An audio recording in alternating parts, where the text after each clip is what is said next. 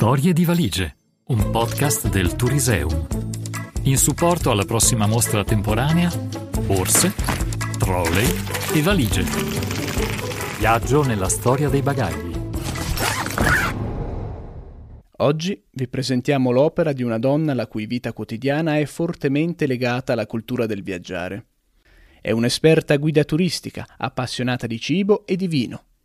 Durante la pandemia ha trovato l'occasione di coltivare una nuova passione, quella per la scrittura. Ed ecco a voi il racconto di Gabriella Venezia.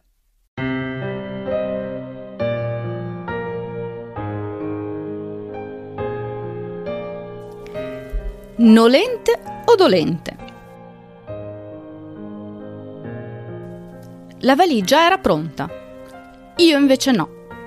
Ero vestito, ma nella mia mente stavo male. Mi chiedevo chi me l'avesse fatto fare. Mesi prima, la donna della mia vita mi aveva proposto di fare un viaggio in Egitto. Dapprima ero rimasto sorpreso, ma poi, come al suo solito, era stata così persuasiva al punto da convincermi quasi subito. In seguito non ci avevo più pensato, fino a quella mattina. A colazione non riuscivo proprio a mangiare. Lo stomaco era chiuso e avevo una leggera emicrania. Io non parto, non sto molto bene. Lei aveva continuato a sorseggiare il suo tè. Sapevo che stava riflettendo ponderava come rispondermi. Era sinceramente dispiaciuta che mi sentissi male. Aveva cercato di mettersi nei miei panni. Mi dispiace, capisco che tu non voglia più partire, ma almeno accompagnami all'aeroporto. Mi aveva spiazzato. Ero sempre più disperato. Mi sentivo tra l'incudine e il martello, tra il mio malessere e il suo benessere. Come potevo venirne fuori? Sacrificare me stesso o il nostro rapporto? Già, alla fine la posta in gioco era alta. Per noi era un viaggio importante, un anniversario a cifra tonda da celebrare in modo speciale. Lei mi conosceva. Alla fine avevo deciso di assecondarla fino all'aeroporto e intanto di prendere tempo. In auto avevo caricato solo la sua valigia Scusa, carica anche la tua. Magari durante il tragitto cambi idea. Lei ci sperava sul serio. Io, invece, ero convinto del contrario.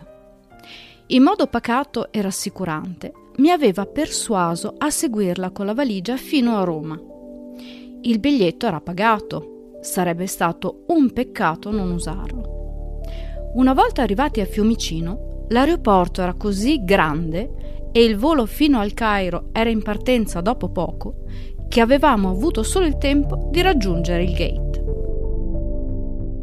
Io e la mia valigia l'avevamo seguita non solo fino al Cairo, da lì eravamo ripartiti dopo pochi giorni per Luxor, da dove sarebbe iniziata la nostra crociera sul Nilo fino ad Assuan. L'unico volo che ci eravamo risparmiati era stato quello ad Abu Simbel, solo perché non c'era più posto. Per raggiungere uno dei siti archeologici più incredibili del mondo, avevamo utilizzato un'auto privata. Però ne era valsa la pena. Io, che ho paura di volare e che fino a pochi anni fa non avevo mai volato, in meno di dieci giorni ho preso ben otto aerei. E se all'inizio del viaggio avrei voluto strozzare la mia dolce metà con tutte le mie forze, alla fine non ho potuto fare altro che ringraziarlo.